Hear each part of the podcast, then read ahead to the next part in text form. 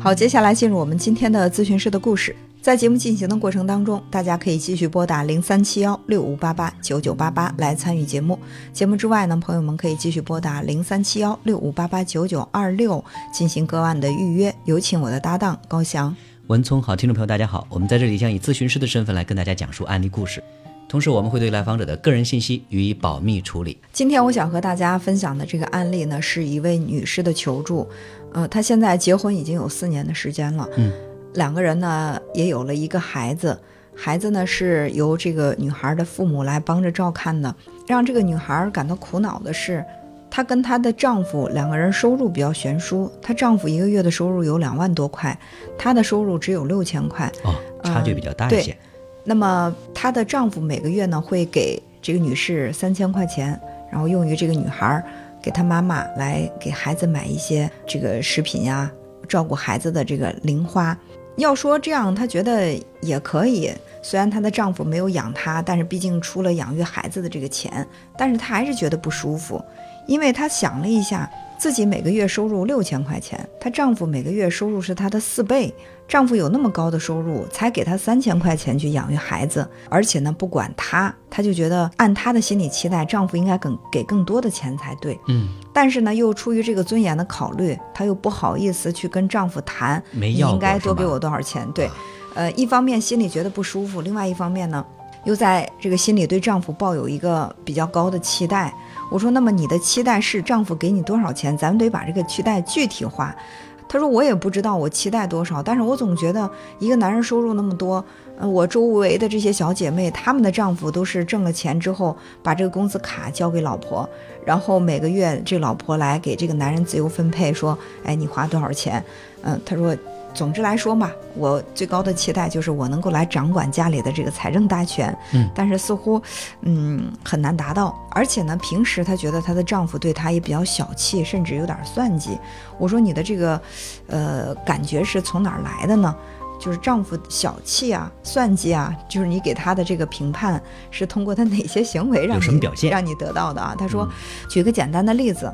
嗯，丈夫过生日的时候呢，我就花了两千块钱给他买了一个生日礼物，给他买了一个包，他也挺开心的。我们两个人的生日离得又比较近，过了没几个月就到了我过生日的时候。我过生日的时候，他呢也没有经过我同意，就给我嗯买了一个首饰，花了四千多块钱。嗯，哎，我说这个挺好的呀，就是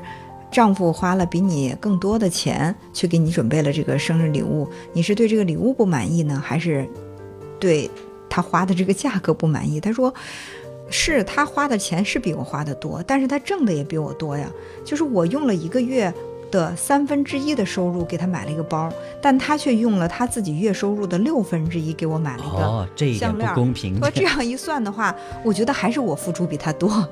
嗯，然后他说我这就让我不舒服。我说其实这个呢，我们在我感觉好像不能这样去算，对吧？就他挣钱多，这是他的能力。”那么你们俩，你你花两千，他花四千，我觉得他已经是在努力的表现出来，作为男人，他愿意付出更多。但是你说啊，你有十个馒头，你才给了我一个，不公平。我虽然只给了你半个馒头，但是呢，是因为我只有这一个，我给了你一半儿。那可能作为你丈夫来说，他说，那他可能会想，那你为什么不多挣点钱呢？我能挣钱多是我的能力，但是不代表我挣钱多我就一定要为你付出多。可能他会从心里这么来讲。其实这里边我们看到的更多的是这个女士内心在有很丰富的内在的这种活动。嗯，比如说她觉得丈夫可能对她呃不够这个重视了，从这个礼物上来讲，可能说自己显得不太重要了。另外在家庭里边，好像她的那个对金钱的掌控、对家庭权力的这个掌控感，好像也是不够的。嗯，其实这里边。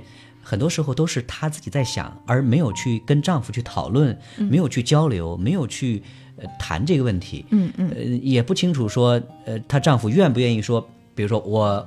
给你更多的钱，或者说我甚至我把我的工资卡我全部交给你，嗯，没有听到这方面的这个信息，呃，也没有这方面尝试，嗯嗯嗯，每个人挣钱能力大小都是不一样的，当然挣钱多少这也是一种能力，但是问题是反映在家庭里边，一个挣钱比另外一个多得多的情况下，其实很容易会造成内在心理的这种不平衡、不稳定。嗯，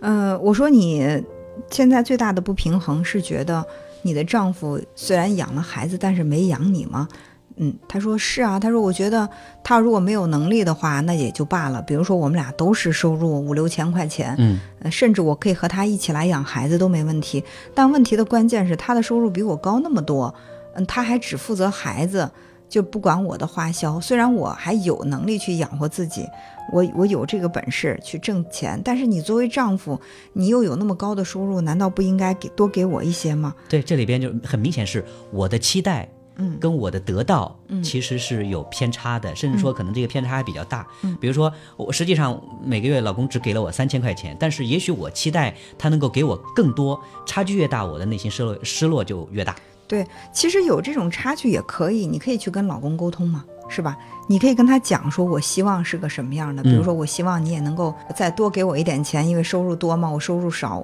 我们可以有一个更高质量的生活，那你能够给我一点儿。我花也可以，就是，但是这个女士会觉得我的这种提出这个要求是有点丧失尊严的。其实我们要想过啊，就是你不管伸手问谁去要这个钱，你你可能都会觉得有点丧失尊严。嗯，不仅仅是问老公，你问任何一个人要钱的时候，你肯定不会说，呃，趾高气昂的、理直气壮的、理所当然的去问人家要钱，都是这样的。所以说，你希望你自己的生活品质更高，但是你个人的收入能力又达不到，正好老公在身边，老公是就又收入又比较高，呃，他能够自觉的多给你钱，当然很好。如果他不愿意给你，又愿意想要，那么这个时候当然是要放低姿态的，因为任何一种收获，任何一个获得都不是无缘无故的，总是需要我们付出些什么。你或者是付出更多的努力去好好的调整你的这个工作状态，你也在挣钱的能力上提高。嗯或者呢，你就是在老公面前你要表现的稍微的心理地位矮一点儿，你需要给他钱。在这里边，其实我感觉到这个女士她在家庭关系当中，其实她是有一些不自信的。呃，因为我们的爱才会连接在一起，所以呃，即使说你比我收入高得多，但是我们依然还是一家人。我曾经看到过有呃报道的国外的有在家做这个家庭奶爸的男人，他们呢，因为说这个妻子收入比较高，那丈夫就在家里边安心去呃带孩子，那也同样相处的会很快乐。他们在这个家庭里边说，哎，我在家庭里边我付出，我同样也是为这个家去做贡献的。我没有说因为你的收入高，我而我自己会觉得我低你一等这种感觉。嗯嗯，所以呃，我觉得是什么？就是我们每个人，我感觉你要真正想达到一种心理的特别的平衡稳定，就是放弃对所有人的过高期待，包括你的孩子、你的丈夫。呃，在这个女士心目当中，她是觉得她的丈夫太过于算计了，为她付出的太少了，也可能不是说你的丈夫为你付出的太少，而是你对丈夫的期待太高。你觉得一个收入两万多块的人就应该最少拿出一半儿来为这个家庭付出，而不是说把这个钱装在自己的口袋里。首先呢，她在心理上觉得她跟她的丈夫还是两个独立的个体，而不是一个整体。就是这个钱放在丈夫那儿就不是我的，放在我这儿我才踏实。其实，如果说你要觉得你和丈夫你们两个是一个整体的话，钱在哪里存储都不重要，我拿着也好，你拿着也好，我们需要做的是把我们的这个财产状况透明。嗯就比如说攒了多少钱，那么这些钱我们为未来是如何做储备的？储备这些钱，我们未来的发展方向是什么？或者说我们怎么来分配这些钱，怎么花？遇到一些什么事情的时候，我们怎么来支配这些钱？我觉得这个大家如果说都彼此信任，而且呢都能够在心里面是非常敞亮的，那这个钱它放在你的户头上还是放在我的户头上都不重要，因为它是透明的，就存在在那儿。我知道我们未来会怎么花它。其实这个女士，她第一呢就是可能会觉得这个丈夫呢把这个钱存起来了，又不告诉我嗯，这个钱存起来存哪儿了有多少是吧？对，这种这种不透明或者说不确定，我不清楚、知情权的这种被忽视，其实是很多人内心不安的一种来源。所以说，你到底是想把这个钱拿在手里，你才踏实，还是说想跟丈夫说，哎，虽然说你收入比较高，我们毕竟在这个经济上没有 A A 制，嗯、我想了解一下，就是这些钱，嗯呃，我们是存起来，然后是未来的发展是怎么来用这些钱过好我们的生活，你可以告诉我。那我觉得这个可能对丈夫来说，这个要求并不高。那么第二呢，就是你你对丈夫的这个期待，就是可能有一些人。他就是一个富豪，然后你有你的收入，他就是给你很少的钱，那这个时候，比如说你期待的是丈夫每个月给你一万，结果他给了你三千，你就会觉得，哎呀，这钱好少啊。嗯，如果说你心里有落差。你在心里觉得是我既然能够通过自己的劳动我去挣钱，那么丈夫给钱不给钱，我都可以好好的过好我的日子。那么这个时候他给了你每个月三千，你就会觉得，哎，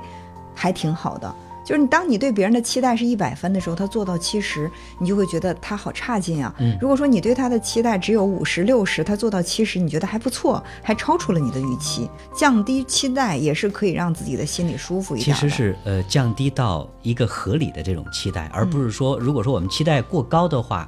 达不到这个期待，我们内心其实会产生这种失落感的。嗯嗯，除了刚才我们说的那个知情权，其实更多的我们还能够看到说，在家庭里边这种掌控权，就谁说了算。嗯，当然我们都希望说，在家庭里边我是一个有发言权的，呃，我是一个有决定权的。对于这个女士来讲，她希望说丈夫能够把钱交给她，其实更多的她想要通过掌控家里的这个钱财，实现对于家庭权利的这种掌控。嗯，但是其实你即便是掌控了这个家庭的这个。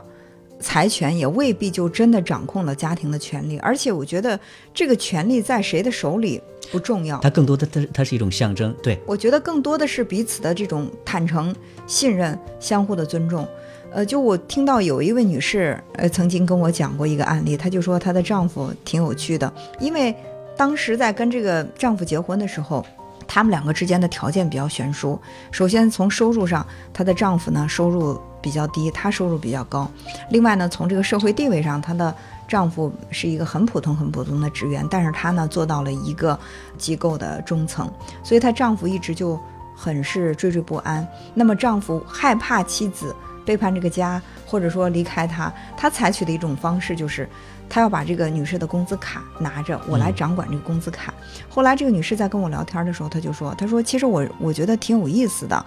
嗯，她拿着我的工资卡。”这么多年，我的收入都在他那儿，我可以说没有从工资上花一分钱，因为我还可以通过其他的方式挣钱。因为他是做这个培训机构的，他有这个讲课的这种能力，他其实除了工资之外，他还是挣了一些钱的。他说：“其实你不想一下哈，你拿着我的工资卡。”这个工资卡是我的，如果我真想离开这个家，我随时挂失。那么你无非是把我过去的钱拿走，不给我没问题。那么之前之后我再挣的钱跟你没关系了。而且如果我真的想从这个家离开的话，我带走的是我的生存能力，你控制的只是那些会越来越贬值的钱。你控制的只是那一张卡上面的那个余额而已哈。嗯嗯，其实我们为什么说想要去控制，想要去掌控，更多。是来源于我们内心那种不安，嗯，我们想要通过这种控制，让我们获得我们内心所谓的那个安全感，嗯，但是其实我们越是想要去所谓控制，就像是我们去抓一把沙子一样，我们抓得越紧，越可能说那个沙子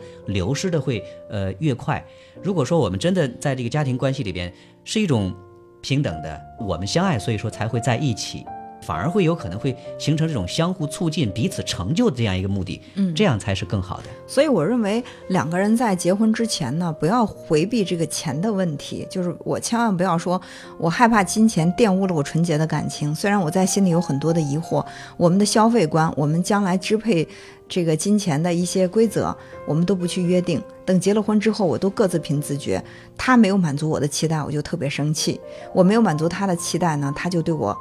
闹脾气，嗯，两个人之间，但是两个人的关系不就是会发展的越来越？对，其实我认为就是，越是回避谈钱的感情，其实越显得脆弱。我们在之前，我记得前一段时间的一个分析的一个案例当中也谈到了这个问题，心里有疑惑或者想想吐露的这个心声，就只管去说。呃，也可能你有你的期待，对方有对方的期待，你们的期待之间是有差距的，但是找到一个大家都能够接受的点。那么这个日子就可以平稳的去向前推进，拿一个玫瑰花瓣去遮挡着你们本应该去好好面对的问题，那么这个问题可能它就像一个疮疤一样，在玫瑰花瓣的遮挡之下，它溃烂面会越来越大，直至这个感情呢会被淹没。所以既然有这么多的疑惑，我觉得倒不如两个人坐下来说一说，可能一次的沟通不行，两次的沟通也不行，那么三次四次，我想大家都能够更多的彼此去理解。但是我还是觉得，呃，核心的问题在于，我们每一个人都不要对别人有太高的这种期待。嗯，对于夫妻双方来说，你加我等于我们，我们才是这个家庭的这个主体。呃，两个人在一起，尤其是对于一些敏感问题，敢开诚布公的深入去探讨，其实这是对于两个人关系的一种很好的促进。